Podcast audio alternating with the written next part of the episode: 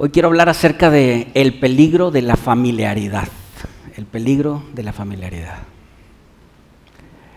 El peligro de la familiaridad. Y acompáñenme a leer un, pasaje antes de leer números 12. Marcos capítulo, 1, capítulo 6, verso 1 en adelante, al, al 6, del 1 al 6. Dice así la palabra del Señor. Salió Jesús de allí y vino a su tierra. Se refiere a Nazaret, ¿ok? Y le seguían sus discípulos.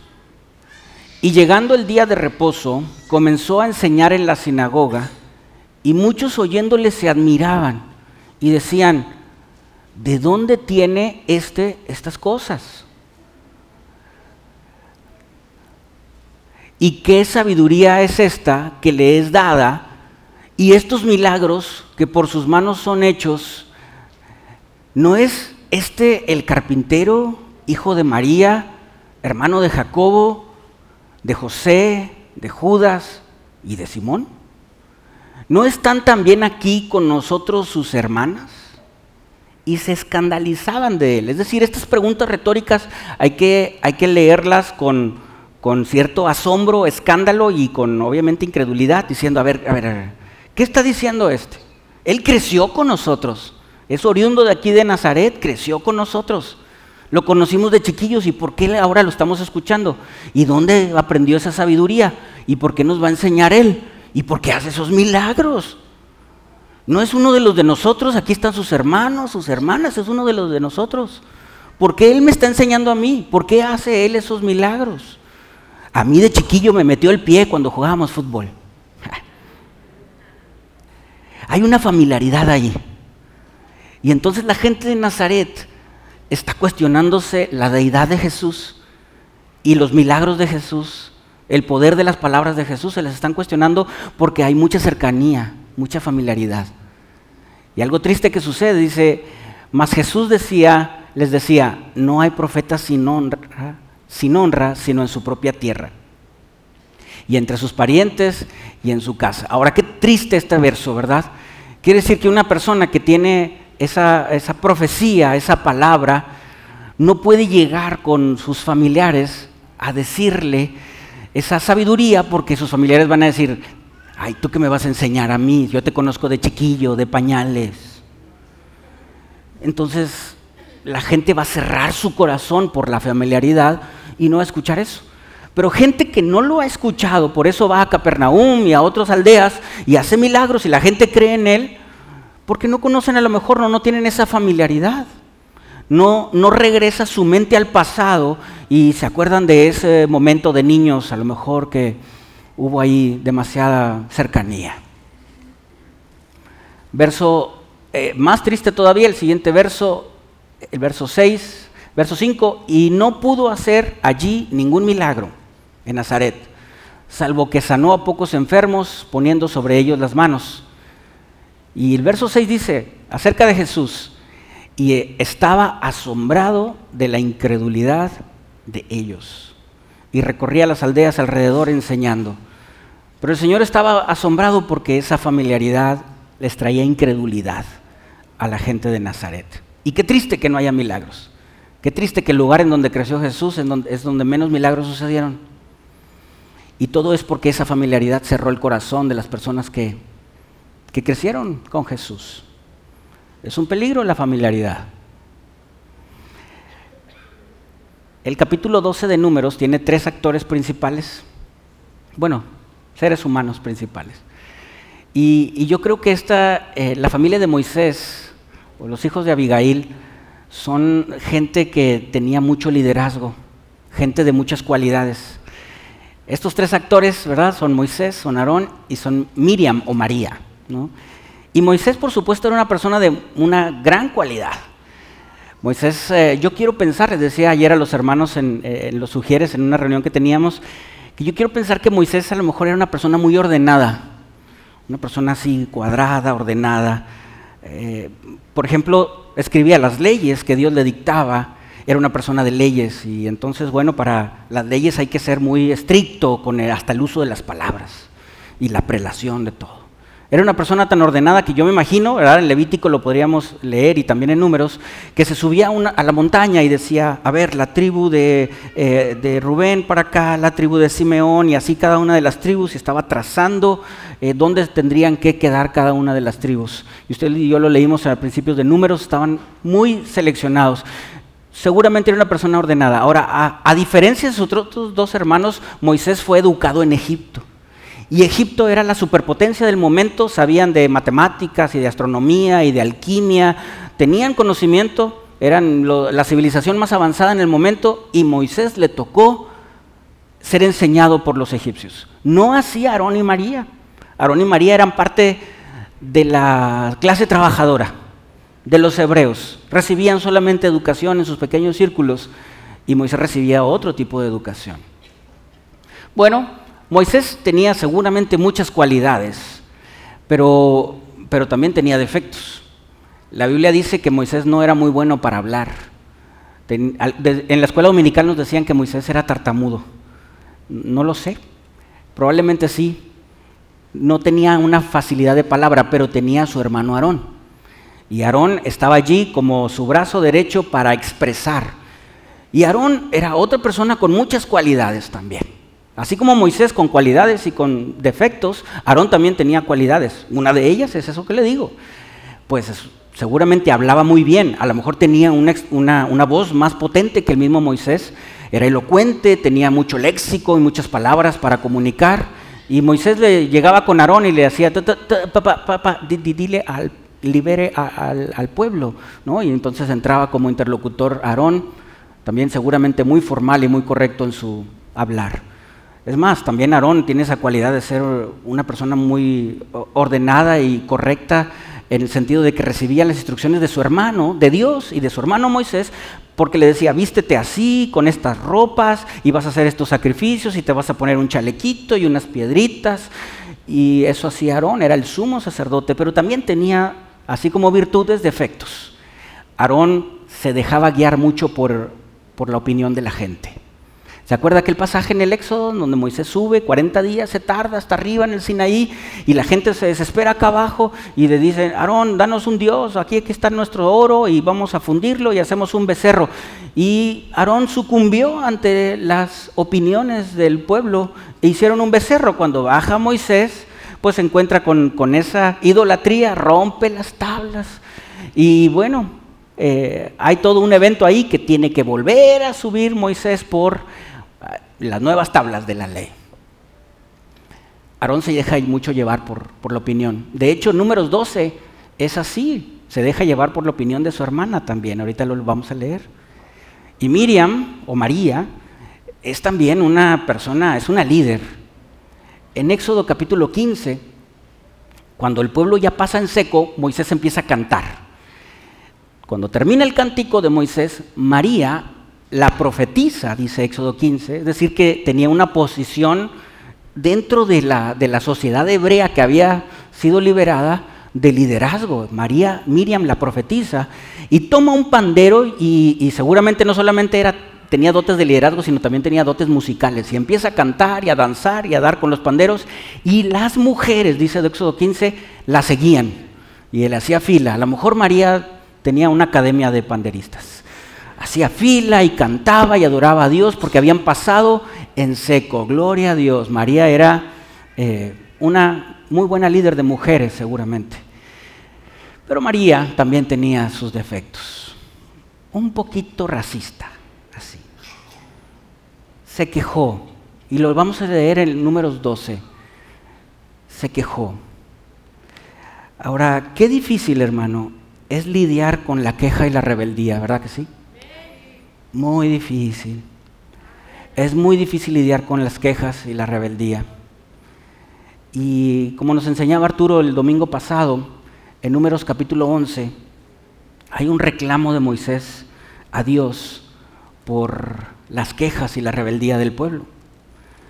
Eh, rápidamente voy a leer ese reclamo que, Moisés hizo al Señor en, en Números 11, verso 10 al 15.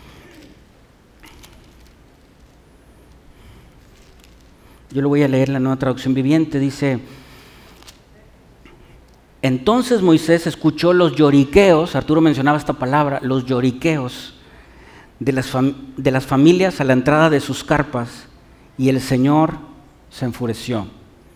Moisés también estaba muy molesto y le dijo al Señor, verso 11, ¿por qué me tratas a mí, tu siervo, con tanta dureza?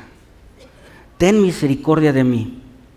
¿Qué hice para merecer la carga de todo este pueblo? ¿Acaso yo los engendré? ¿Yo los, los traje yo al mundo? ¿Por qué me dijiste que los llevara en mis brazos como una madre a, un bebé de pecho? ¿Cómo puedo llevarlos a la tierra que juraste dar a, sus antepasados? Note cómo habla del pueblo en tercera persona. ¿De, ¿De, dónde se supone que voy a conseguir carne para toda esta gente? No dejan de quejarse conmigo diciendo, danos carne para comer. Solo no puedo soportar a todo este pueblo. La carga es demasiado pesada. Si esta es la manera como piensas tratarme, sería mejor que me mataras. Hazme ese favor, ahórrame esta miseria. Ahora, las quejas del pueblo y esa rebeldía del pueblo, Moisés lo toma personal. Ahora, ¿cuántos de nosotros de repente nos sentimos así? Como que una queja de alguien que dijo que ah, dijo que dicen que por ahí y la sentimos como personal, como propia, como que ah, ¿por qué, ¿por qué se quejan? ¿Por qué? Y, este esta rumores y, quejas y chismerío viene de afuera para adentro. Lo, entendíamos al leer números 11 desde los últimos que estaban atrás de la fila del camino hacia la tierra prometida empezaban a decir, es que allá teníamos peces y, teníamos eh, cebollas y teníamos estos, una serie de comida que en el desierto solo tenían maná. Y esa gente que estaba afuera se acordaba de Egipto y a lo mejor estaba así como que dando recetas. Eh, pescado en las brasas, pescado, pescado al mojo de ajo, pescado con cebolla, pescado ah, eh, capeado, y, empezaba, y la gente decía, ay, sí es cierto. Y entonces se recorría esa queja de, de, afuera hacia adentro y otros y otros. Yo pienso que es un teléfono descompuesto. Así como se quejaban desde afuera, de repente llegaba a los oídos de Moisés. Mm, dicen que tú ni carne nos traes, para eso nos sacaste. Y, Moisés lo toma personal, lo toma como una carga porque se lo dice al Señor, Señor, ¿por qué yo? ¿Por qué recibo estas quejas? Y es más, no solamente lo toma personal, lo toma como un castigo de Dios. Señor, tú, ¿por qué permitiste que esta gente se queje de mí? Que esta gente me amedrente con estos rumores y con estas quejas. ¿Por qué lo permites, Señor? Tú me elegiste para sacarlos y liberarlos y ahora se quejan de mí. ¿Por qué estoy en este ministerio? ¿Por qué estoy en esta posición? ¿Por qué me pusiste aquí? Y llega un punto de decir, quítame la vida. No solamente quítame el ministerio, quítame la vida. Está cansado, está hastiado de tanta queja. Otra suposición que yo hago, ¿verdad? En mi imaginación, es que Moisés a lo mejor escuchaba quejas por aquí y en esa multitud, cerca de dos millones de personas o alrededor de dos millones de personas, dijo, voy a ir un poquito más a la tribu de, Simeón, ahí se me hace que son más, ahí voy caminando y por la tribu de Simeón, ahí no van a estar hablando ni quejándose, son buenos muchachos. Y de repente, caminando por entre las enramadas o las eh, carpitas, eh, Ay, viene Moisés, ni nos da pescado, ni nos da cebollas, ni nos da berros. Ahí viene Moisés y Moisés, ay Señor. No, yo mejor voy a la tribu de Leví, o a la tribu de Rubén, o a la tribu de eh, Manasés. Y también en cada una de las tribus, ni nos da pescado, ni nos da pollo, ni nos da y en Egipto. Y entonces lo tomaba como personal, y no solamente le digo personal, sino como un castigo de Dios. Los rumores llegan y lo cansan, las quejas cansan. La rebeldía cansa. Como cuando un padre de familia, un esposo o una esposa llegan, otra vez lo mismo, otra vez. Otra vez lo mismo, y, llega un hijo con mamá, otra vez lo mismo, mamá. Y, y no se toma eso personal. Ay, ¿por qué no está tendida mi cama? Ay, ¿por qué pasa esto siempre? Ay, ¿por qué tenemos un internet de tan baja velocidad? Ay, quejas, quejas, quejas. Y luego lo tomamos personal. Y decimos, Señor, ¿por qué me mandaste a este hijo tan quejoso? o hija, ¿no? ¿Por qué, Señor? ¿Por qué? Y, nos cansamos. O a veces estamos en el ministerio, servimos a Dios aquí en algo. Y, a lo mejor estamos dando una clase o estamos sirviendo en algo y, y decimos, ay Señor, y ni me hacen caso y la gente ni se pone atención y los niños se, están gritando y los hermanos y esto y lo otro. ¿Para qué lo hago, Señor? Si nada más se quejan, nada más son rebeldes. Y una vez más, hermano, no, no solamente Moisés está tirando la toalla del ministerio, no solamente le está diciendo, Señor, ahí te dejo este ministerio, yo me voy allá a Madián con mi esposa, con mis hijos, al cabo sé vivir ahí solo, ahí en la, en, la naturaleza, y, y que alguien más se los lleve a la tierra prometida. No, Moisés no llega a eso. Moisés dice, Señor, no me quiero, no quiero dejar el ministerio, quiero dejar la vida.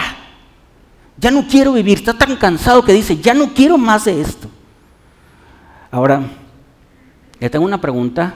No levante la mano, pero medítelo, piénselo. ¿Alguien ha llegado a este tipo de situaciones?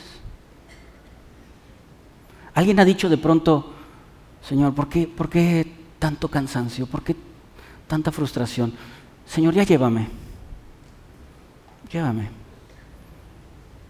No aguanto esto, no aguanto lo otro, no aguanto a tal, no aguanto a tal. Ya, Señor, llévame. Qué bueno que no dijo amén.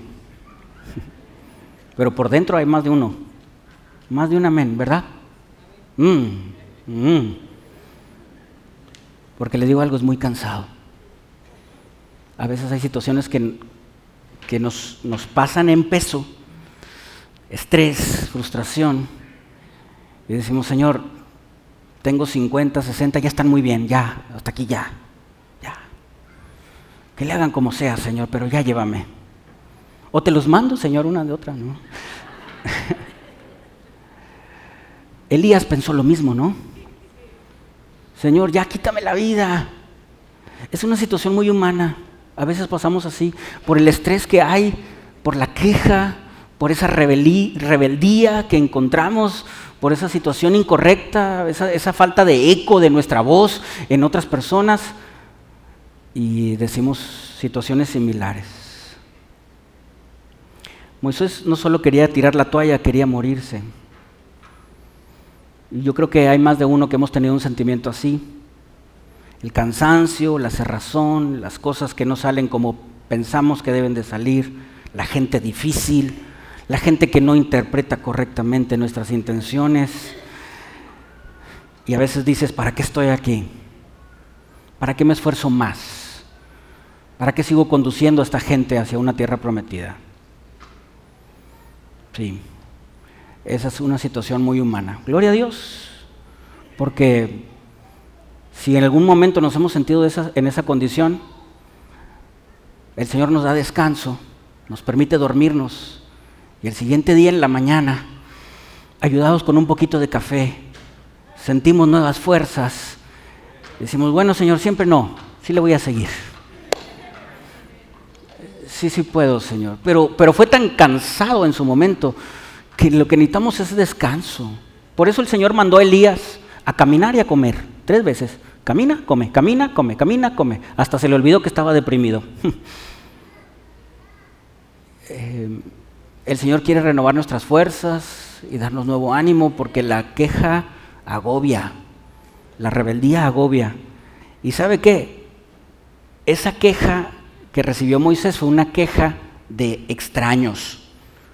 Gente que quizás Moisés no conocía. Danos pollo, danos codornices, danos carne. Y el, Señor hace un milagro, llegan las codornices, eh, comen mucho, ¿verdad? Muchos mueren, no de hambre, de hartos, ¿verdad? Se mueren. Y, pues bueno, terminó el asunto y, y, hasta ahí, bueno, todo bien. Y eran dos millones de personas quejándose contra Moisés. Lo hacían contra Dios, pero la figura que tenían enfrente era Moisés. Pero qué complicado es, a lo mejor más complicado, es cuando encontramos ese tipo de circunstancias de quejas y de rebeldía, no en los extraños, sino en la casa.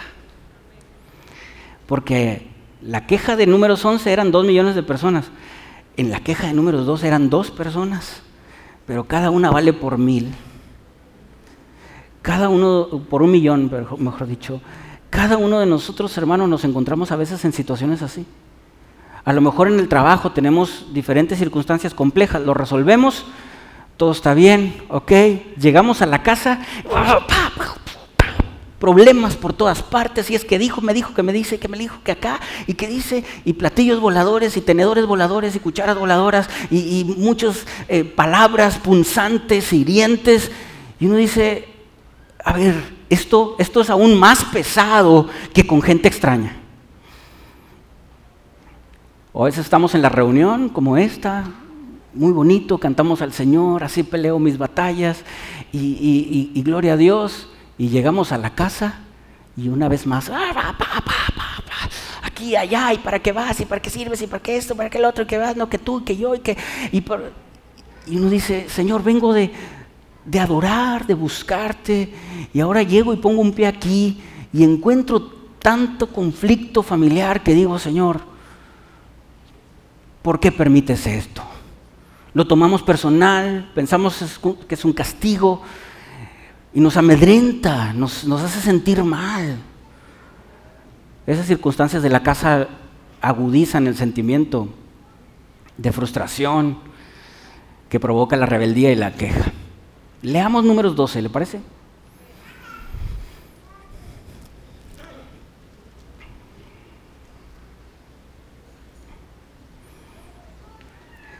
Es un capítulo muy cortito, yo quisiera leerlo todo. María y Aarón hablaron contra Moisés a causa de la mujer cusita que había tomado. La mujer cusita, eh, cusita se refiere a que era de una nacionalidad africana, etíope, dicen los, los eh, comentaristas. Y infieren por ese mismo motivo que, eh, que la esposa de Moisés, probablemente Séfora, eh, sea de raza negra. Y bueno, pues Miriam y, y Aarón le hablaron a Moisés para quejarse que por qué se había casado con una morenita, con una negrita. Dice, porque él había tomado mujer cusita. Y dijeron, esa era como que la excusa, ¿verdad? Y ahora el verso 2 es la verdadera queja. Solamente por Moisés ha hablado Jehová. ¿No ha hablado también por nosotros? Es decir, nosotros también podemos hablar. También podemos ser los intermediarios entre Dios y el pueblo. También podemos tener esta posición que tiene Moisés. Verso 3, subraya el verso 3. Y aquel varón, Moisés, era muy manso. Habla acerca de mansedumbre. Mansedumbre tiene que ver con docilidad de carácter o una persona de fácil trato. Más que todos los hombres que había sobre la tierra. Moisés era una persona de un, un trato fácil. Luego dijo Jehová a Moisés, a Aarón y a María. Los mandó llamar a los tres. Salid vosotros tres al tabernáculo de reunión. Y salieron ellos tres. Entonces Jehová descendió en columna de nube y se puso en la puerta del tabernáculo y llamó a Aarón y a María. Es decir, Moisés se quedó afuera, vienen los tres, pero nada más dos entran. Aarón y María, o Miriam. Salieron ambos y les dijo, esto le dijo Dios a Aarón y a María, oíd ahora mis palabras. Cuando haya entre vosotros profeta de Jehová, le apareceré en visión, en sueños hablaré con él. Ahora esto se va a cumplir más adelante, en la época de los profetas, pero en este momento el profeta de Dios es Moisés. Verso 7, Dios hablándole a Aarón y a María, no hacía mi siervo Moisés, que es fiel en toda mi casa. Cara a cara hablaré con él y claramente y no por figuras y verá la apariencia del Señor. porque pues no tuviste temor de hablar contra mi siervo Moisés. ¿Por qué no tuvieron temor de esto? Note que hablaron contra Moisés, el ministerio de Moisés y contra la familia de Moisés. Verso 9. Entonces la ira del Señor se encendió contra ellos, contra Aarón y María, y la nube se apartó del tabernáculo, y he aquí que María estaba leprosa como la nieve, quedó blanca. Entonces se quejaba de la morenita. A lo mejor María era Miss Israel o yo no sé, ¿verdad? Pero en ese momento quedó llena de lepra, pálida. Y miró a Aarón a María y aquí que estaba leprosa. Ahora, Aarón sabía que era estar leproso porque Aarón era el sumo sacerdote que sabía cómo lidiar con los leprosos. Leímos Levítico, ¿no? Y dijo Aarón a Moisés, ah, Señor mío, no le está diciendo hermanito, pariente, carnalito, le está diciendo Señor, Señor mío, no pongas ahora sobre nosotros este pecado, porque, subraya esa palabra, locamente hemos actuado y hemos pecado. Mire, Aarón y María en este error actuaron locamente al rebelarse y quejarse de Moisés y de su familia. Locamente, yo subrayé eso. Esta misma semana, cambiándole la televisión, vi una noticia de una señora que denunció a su hijo porque su hijo intentó matarla. Y su hijo está detenido. ¿Qué se necesita tener en la cabeza para querer matar a tu propia mamá? Porque se necesita realmente estar loco, porque no, si, una, si un adolescente o un joven está vivo es porque la mamá lo atendió. Le cambió los pañales, lo amamantó, le dio comida, le dio higiene y, lo cubrió y le cuidó del frío y, y del calor también. Pero llega un momento que la familiaridad se hace tan común que dice, no mamá, no, no, no, me quitas el internet, te voy a matar. Imagínense nada más. Gracias, hermano. Y es loco. Es locamente actuar como Aarón y como María porque es alguien que no reconoce la, no reconoce la posición que Dios le ha dado a Moisés. Y se quejan por la familiaridad. No se dan cuenta, están cegados por la familiaridad que tienen con Moisés. Pero sigamos leyendo. Verso 12. No quede ella ahora como el que nace muerto, que al salir del vientre de su madre tiene ya medio consumida su carne. Verso 13. Entonces Moisés clamó al Señor diciendo, te ruego, oh Dios, que la sanes ahora a mi hermana. Respondió Jehová a Moisés, pues sí, perdón, pues si su padre hubiera escupido en su rostro, ¿no se avergonzaría por siete días? sea echada fuera del campamento por siete días y después volverá a la congregación. Así María fue echada del campamento siete días y el pueblo no pasó delante hasta que se reunió María con ellos. Es decir, que nunca la visitaron por siete días. No le dijeron ni hola. Verso 16, después el pueblo partió de Asterot y acamparon en el desierto de Parán.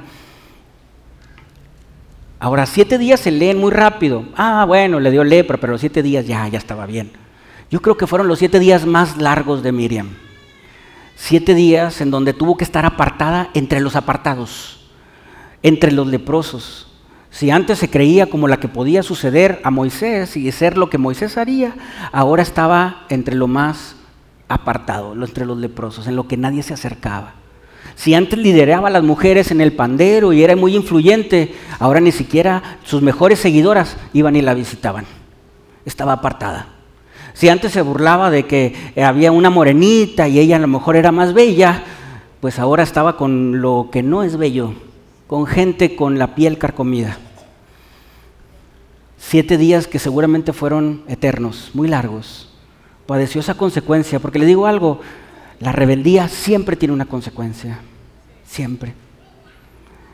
Después de siete días regresó Miriam y seguramente lo primero que hizo, no lo sé, esta es mi imaginación, fue ir a, fui con su cuñis, hola Sefi, ¿cómo estás? Seguramente aprendió la lección. ¿Cuál es la, la situación que podemos dibujar aquí del error de Miriam y de Aarón? Es primero la familiaridad. La familiaridad lo llevó al olvido. El olvido lo llevó a la excusa para la queja y después al menosprecio. La familiaridad es, es como cuando un hijo, ¿verdad? Se le olvida que mamá le cambió los pañales, recién le decía. Como cuando un hijo se olvida que el papá le enseñó un oficio quizá o le dio cierta educación. Seguramente los papás, los hijos, así como Moisés, Aarón y María, tenían muchas virtudes y muchos defectos. De la misma manera nosotros tenemos muchas virtudes y muchos defectos. Pero la familiaridad nos lleva hacia el olvido, a, olvidarnos que nuestros padres pagaron a lo mejor la escuela o clases para que nosotros tengamos ciertas habilidades, a olvidarnos que, pues no sé, cierto trabajo nos da ciertas prestaciones y, y ha sido, hemos trabajado con un jefe benevolente, pero nos quejamos y podemos rebelarnos. Nos olvidamos que que en la iglesia hemos recibido salvación y bendición y, un propósito para servir a Dios, pero, pero, nos quejamos porque se nos olvida, tanta familiaridad nos hace que se nos olvide. A María eh, le llegó la lepra, pero a María se le olvidó. Se le olvidó que un día estaba el mar enfrente y el ejército egipcio atrás y Moisés levantó la mano al cielo y estiró la vara y el mar se abrió. Se le olvidó. Se le olvidó que también Moisés golpeó la roca y salió agua. Se le olvidó que Moisés oró a Dios y cayó alimento diario del cielo. Diario. Se le olvidó que un día su hermano estaba allá arriba perdido en una montaña, después de 40 días bajó, todo flaquito a lo mejor por el ayuno, pero no podía verlo al rostro porque estaba brillando de la presencia de Dios. Se le olvidó. Y como se le olvidó eso, primero inventó una excusa la, la morenita. ¿Qué pasa con la morenita? ¿Por qué te casaste con una morenita? Note que desde entonces hay problemas de racismo. El ser humano es así, se aparta, se critica, se señala. Los norteamericanos tienen un problema de racismo. Yo creo que nosotros también, pero no tan agudo como los norteamericanos. Yo siento que México, más que un problema de racismo, tenemos un problema de clasismo en donde la gente tenemos más preferencia por personas con posición económica y una aversión a personas que no tienen una posición económica. No lo sé. Santiago, el apóstol, hace un señalamiento de esto, de que tengamos cuidado. No hagamos acepción de personas. A María se le olvidó todo esto que le acabo de mencionar y menospreció el llamado. ¿Y sabe qué hizo Dios? Dios defendió a Moisés. Dios defendió a Moisés. Moisés, al menos en el relato, no dice nada. Moisés tenía su carácter sencillo, manso, eso significa, le digo, dócil, de fácil trato. Tenía un carácter de fácil trato porque, piense por un momento, cuando llega su, suegro, Jetro, en Éxodo 18, Moisés le presume que, está de sol a sol dando juicio. Entonces recibe a mucha gente. Yo creo que Moisés era de fácil trato, pero el Señor defiende a Moisés y le dice, no solamente lo defiende, escuche, lo elogia. Así como cuando Jesús elogió a Juan el Bautista. No hay mejor hombre nacido de mujer que Juan el Bautista, dijo Jesús. Qué elogio, hermano. Y así el Señor elogió a Moisés, yo lo elegí y yo le hablo directamente, cara a cara.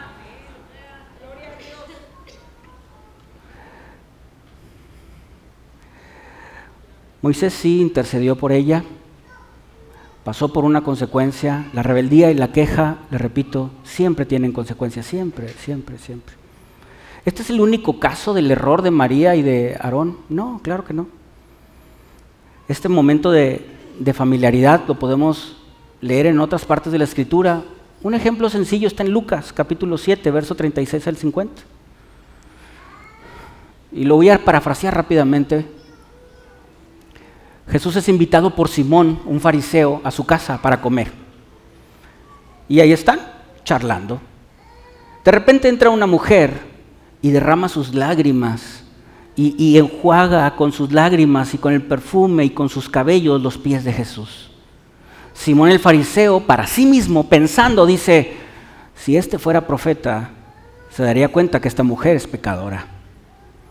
Y Jesús, conociendo el pensamiento de él, le dice, Simón, yo entré aquí y no me diste un beso, no me saludaste, no me diste nada para limpiarme los zapatos, los pies, no me has dado de comer. Pero esta mujer, desde que llegó, no ha dejado de besar mis pies, está lavando mis pies y me está ungiendo.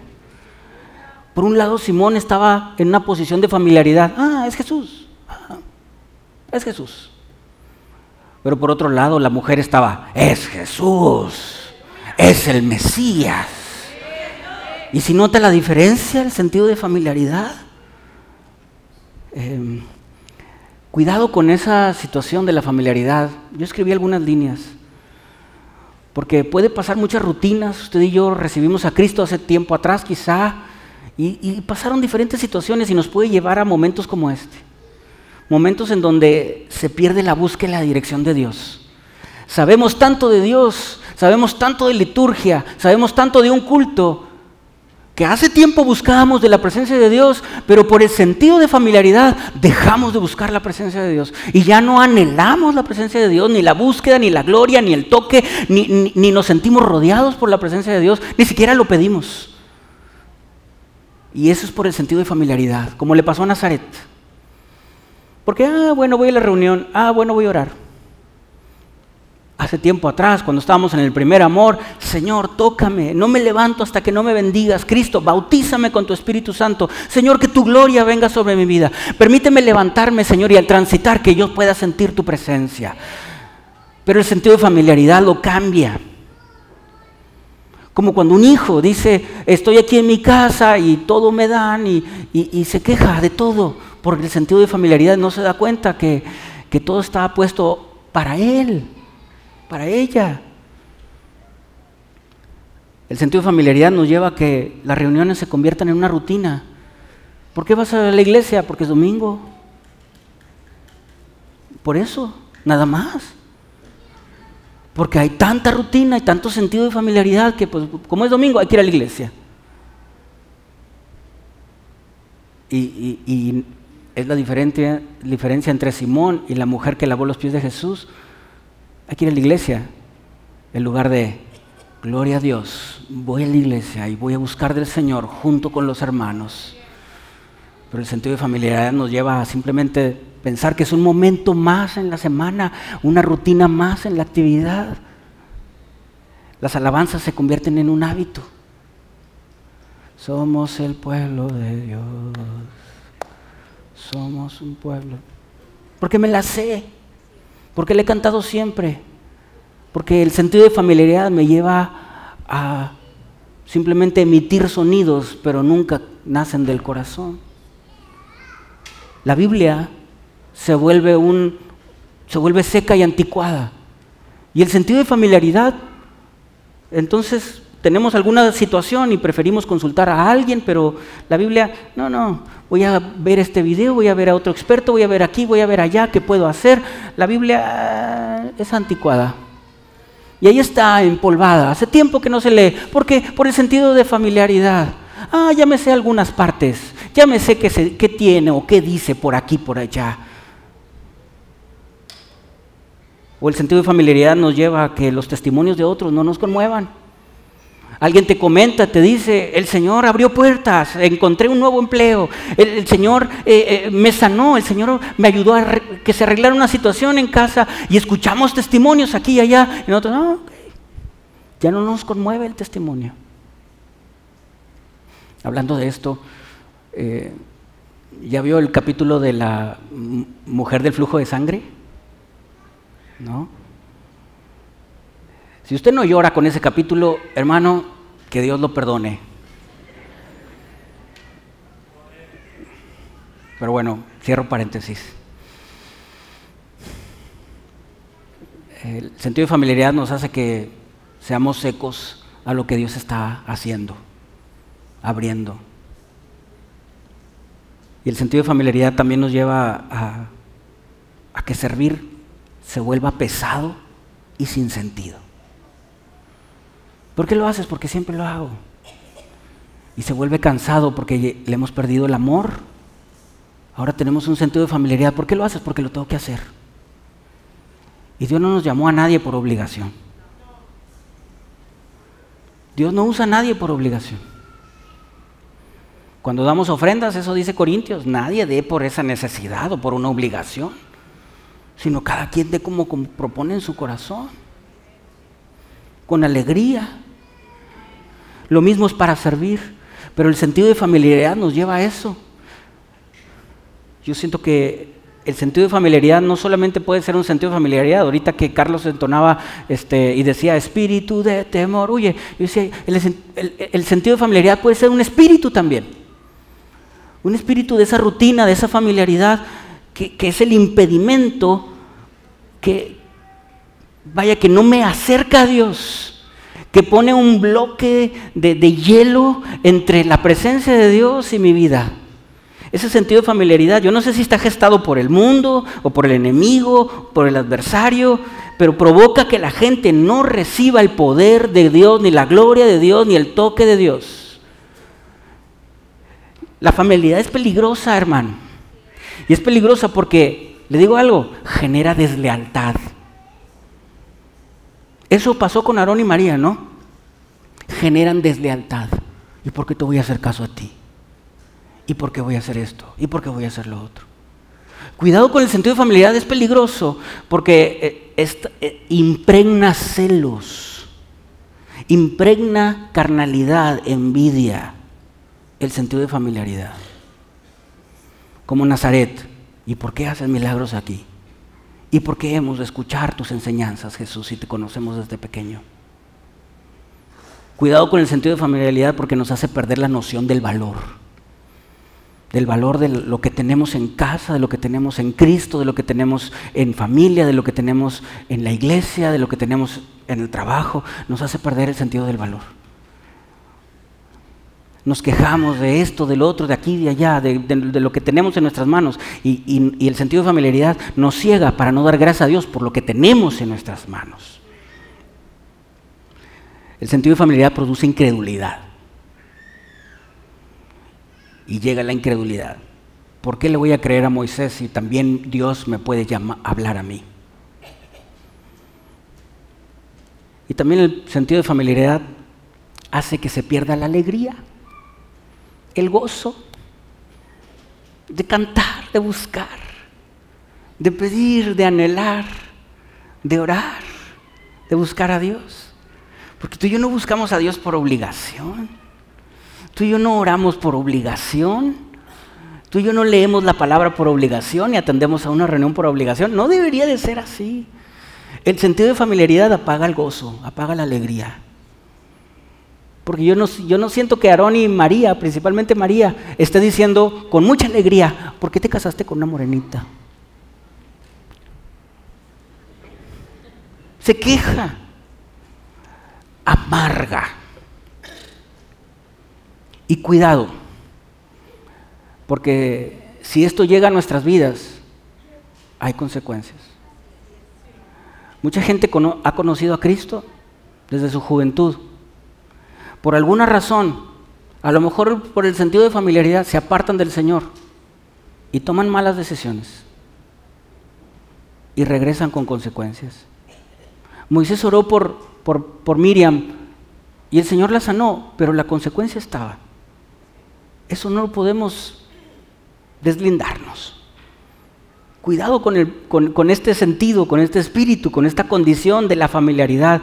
Debemos de buscar a Dios para que el Señor nos asombre cada día. Tener un corazón que pueda ser asombrado por las maravillas de Dios, con las gafas correctas para ver lo que Dios hace a nuestro alrededor. Lo mismo que así, como un ejemplo lo digo, como los hijos hacia los padres, que puedan tener las gafas correctas para ver las cosas que hacen los papás por los hijos, los sacrificios. El desgaste, el ahorro, la preocupación por los mismos. De la misma manera lo que Dios hace por nosotros. ¿Cuál es la solución a esto?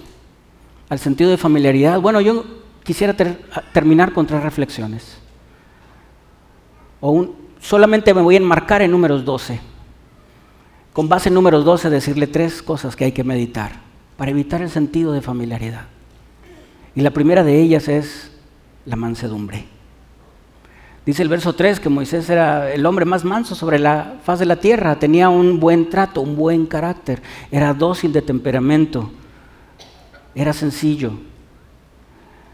Y la bienaventuranza, el Mateo 5.5 dice que bienaventurados los mansos o los que tienen ese carácter dócil, porque ellos van a recibir la tierra por heredad. ¿Sabe cómo podemos evitar este sentido teniendo un, carácter y un corazón manso, sencillo, dócil, que, pueda ser entendido para ver el favor de Dios? Que pueda ser entendido que somos inmerecedores de lo que tenemos en nuestras manos. Si, la bienaventuranza dice que los mansos heredarán eh, la tierra, entonces pues la van a tener, pero ellos mismos por su propia mansedumbre van a decir, pero soy inmerecedor de esto. ¿Sabe? Una persona que se siente merecedora es una persona que no tiene mansedumbre. Eh, sin lugar a dudas, Miriam, Aarón, quizá también Moisés tenían un carácter, pero el carácter de Moisés solucionó este conflicto, esta situación. No dijo nada, por cierto. Y se burlaron de su esposa y no dijo nada. Y le querían quitar el puesto y no dijo nada. Jesús dijo, aprendan de mí, que soy manso y humilde de corazón, y encontrarán descanso para vuestras almas. A veces nos agobia la queja la rebeldía, las situaciones que están fuera de nuestro control, hermano, pidamos a Dios un corazón sencillo, manso, que no lo toma personal, que entiende, ¿verdad?, que Dios está trabajando y Dios hará algo. Porque la segunda reflexión que yo encuentro aquí como solución es entender que Él nos ha elegido a nosotros.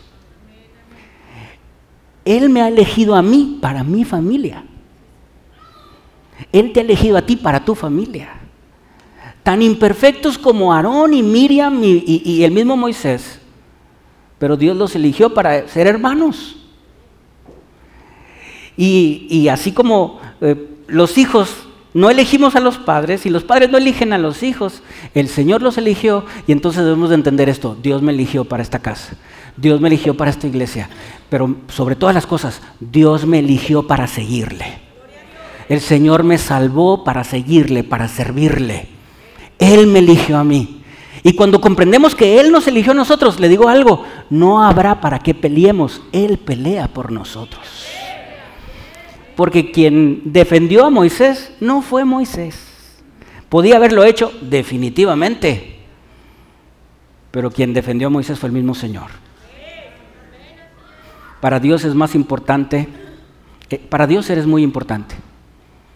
Y yo quisiera decírtelo a cada uno en lo individual. Para Dios eres muy importante, eres muy importante. Y eres elegido para la circunstancia que, en la que te encuentras, para la familia en la que estás, para el trabajo en el que estás, para la iglesia en la que estás. Pero eres elegido sobre todas las cosas para el reino de los cielos. El Señor te ha elegido a ti cuidadosamente, meticulosamente. Y si de repente nos encontramos con quejas y situaciones ríspidas y difíciles, no va a haber para qué peleemos. El Señor hablará por nosotros. El Señor traerá testimonio a los corazones de las personas a nuestro alrededor acerca de quién somos en Él. Porque Él nos eligió a nosotros. Maravillémonos, maravíllate de tu amor, de su amor. Maravíllate, hermano, que Él te eligió a ti, Él me eligió a mí. Si eso no te sorprende, yo no sé qué. Si eso no te maravilla, no te conmueve y dices, Señor, tú me elegiste a mí. Moisés pudo haber dicho, a, a, a, a mí. Señor, tú me elegiste a mí, no sé hacer mucho. Señor, tú me elegiste a mí, soy muy joven, como dijo Jeremías, o soy muy anciano como Abraham. Pero es que, Señor, tú me elegiste a mí. Sí. Sí. Dios te eligió a ti. Dios te eligió. Juan 15, 16 dice esto. No me eligieron ustedes a mí, sino yo los elegí a ustedes. Y eso debe traer un paz al corazón. Y alejarnos de ese sentido de familiaridad y entender, Señor, gracias por elegirme. Gracias. No merezco nada, pero gracias por elegirme. Y número tres, intercede por otros. Eso quita el sentido de familiaridad. ¿Sabe por qué? Porque quita el ego de nuestro corazón. Todo mundo oramos, Señor, y dame, y dame, y a mí, y para mí, y ahora a mí, y luego después a mí, y después sigue a mí, Señor. Y ayúdame aquí y que esto suceda para bien para mí y esto se transforme para mí y esto yo y yo y yo. ¿Y sabe qué pasa con el yo y el yo y el yo? El corazón se hace, se empieza a encerrar y pronto se endurece. Muchas personas a lo mejor llegamos a un sentido familiar, así se endurece el corazón. Ah, pues ya me voy porque Dios, Dios ni me contestó que me sacara a la casa del TEC. Dios ni me contestó que me hiciera esto, lo otro. Dios ni me ayudó en esto. Como si Dios fuera, fuera el mago de la lámpara, ¿verdad? Como si nosotros supiéramos qué es lo mejor para nosotros. Pero cuando intercedemos por alguien más, cuando dejamos de lado nuestra necesidad o nuestra petición, por más legítima que ésta sea, y oramos por alguien, que le voy a decir algo, que a lo mejor no lo merece. El Señor es por este y por el otro y por aquel y por aquellos. Ay, Señor.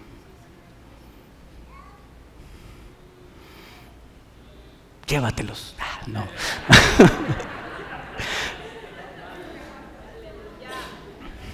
Pero ya regresando en serio, eh, volteamos nuestro corazón a favor de los que nos hacen daño. Perdonamos y decimos, Señor, ayúdales, sánales. Cristo, sácales de esta lepra. Señor, mitiga sus consecuencias. Señor, vuelve los corazones. Señor, háblale y empezamos a, administrar a favor, le digo una vez más, a lo mejor por los quienes no merecerían nuestras oraciones en un sentido humano, pero nos negamos a nosotros mismos y oramos por alguien más, el Señor empieza a, a, a reblandecer nuestro corazón. Y entonces ese sentido de familiaridad se esfuma porque no se trata de mí, se trata de lo que el Señor quiere hacer conmigo. Quizá no te pidan que intercedas, pero intercede. Quizá hasta te digan, ni ores por mí, ¿eh? no vais a estar orando por mí, como quiera ahora. No ores por mí porque yo te, te odio, como quiera ahora. Hay una frase que dice el pastor comúnmente, dice que hay que, hay que dar por los que no dan. Hay que tener fe por los que no tienen fe. Hay que perdonar por los que no perdonan. Hay que interceder. En 2 de Corintios, en el capítulo 1, el verso 10, Pablo dice, hermanos de Corintios, estuvimos a punto de perder la vida. Ya no la contábamos pero ustedes estaban orando por nosotros y sus oraciones sumaron para que estemos aquí con vida. Hermano, tus oraciones suman, tu intercesión, tu intercesión suma para la armonía, para, para la bendición, suma también para, para asombrarnos de quién es el Señor, suma para que el Señor trate nuestros corazones. Suma. Ezequiel capítulo 22, todo el capítulo habla acerca del juicio de Dios sobre la tierra porque el pueblo era hoy desobediente y necio. Y la tierra, el Señor estaba maldiciendo. En el capítulo 30 el Señor hace una convocatoria y dice, no hay nadie que se ponga en la brecha por esta tierra. ¿Habrá alguien que se ponga en la, que, que interceda por esta tierra? Que me diga, Señor, ten misericordia de esta tierra. Lo triste del capítulo es que no hay nadie. No hay nadie que intercede por esa tierra. ¿Sabe por qué? Porque todo el mundo con ese sentido de familiaridad está pensando nomás en ellos, en ellos, en ellos, en ellos. Y no hay nadie que deje el ellos y diga, Señor, que deje el yo y diga, Señor, te pido por esta tierra. No conozco a nadie de los que están aquí, pero no maldigas esta tierra, Señor. No hay nadie, no hubo nadie. No hubo un Abraham que dijera, Señor, si hay 50 justos, si hay 45, si hay 30, si hay 20, Señor. No, hubo nadie que intercediera. El Señor nos llama a ti y a mí para hacerlo, para ser intercesores. Y el día de hoy podamos orar. Eh, y podamos orar en dos sentidos. En un sentido, pedirle a Dios, Señor, quita de mi corazón el sentido de familiaridad. Quita de mi vida esa rutina y ese sentido de familiaridad. Y el, la segunda línea de oración que yo le convoco hoy es para aquellos que nos sentimos agobiados por el estrés y la queja y las situaciones adversas que a veces queremos tirar la toalla. Para ambas cosas podemos orar el día de hoy. Y escribí unas líneas solamente para orar. Le quiero invitar a estar de pie.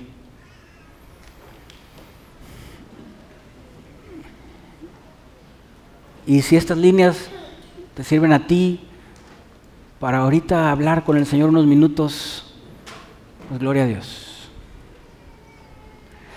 Y estas líneas para orar dicen más o menos de esta manera.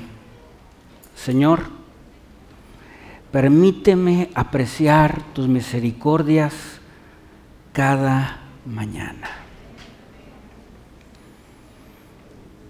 Yo sé que cada día trae su propio afán, dice la misma escritura. Pero esto yo siento que es una oración muy válida. Señor, permíteme apreciar tus misericordias cada mañana. Y Señor, sígueme sorprendiendo con tu gracia mientras te sirvo día tras día. Sígueme sorprendiendo. Oramos unos minutos. Cierra sus ojos, vamos a orar.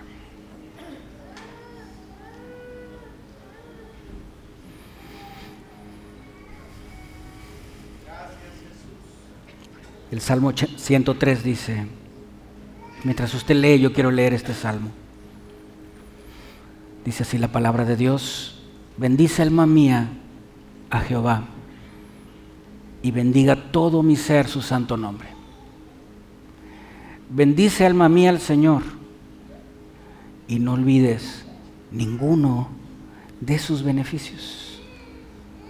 Él es quien perdona tus iniquidades, el que sana todas tus dolencias, el que rescata del hoyo tu vida, el que te corona de favores y misericordias, el que sacia de cosas buenas tu boca, de modo que te rejuvenezcas como el águila. El Señor es el que hace justicia y derecho a todos los que padecen violencia. Sus caminos notificó a Moisés y a los hijos de Israel sus obras. Misericordioso y clemente es Jehová, lento para la ira y grande en misericordia.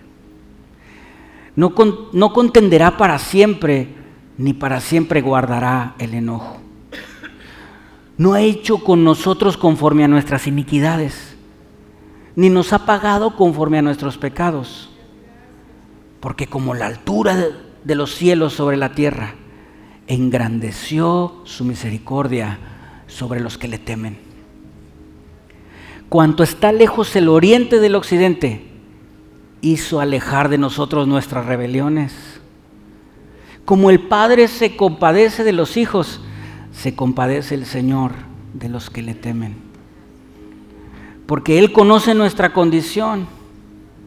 Se acuerda que somos polvo.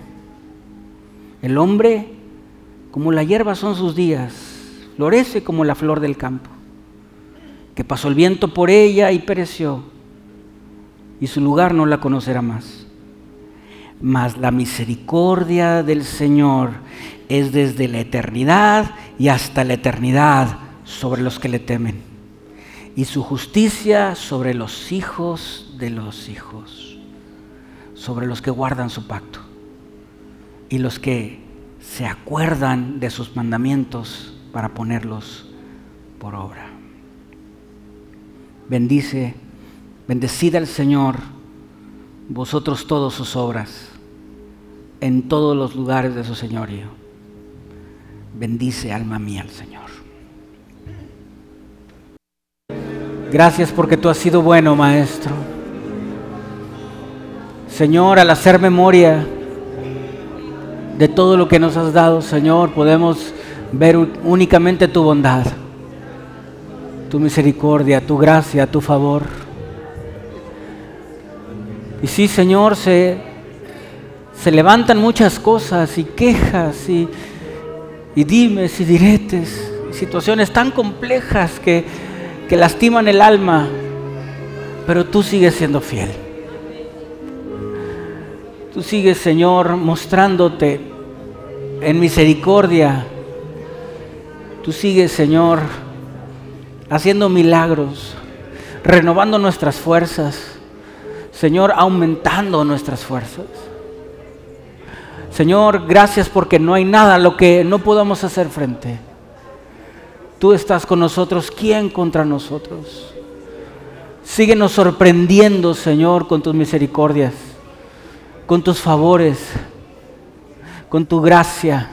Síguenos sorprendiendo, Señor, con atmósferas transformadas, corazones eh, eh, conciliados. Síguenos sorprendiendo, Señor, con milagros que no pasan por nuestro entendimiento. Síguenos sorprendiendo. Síguenos dando, Señor, de tus favores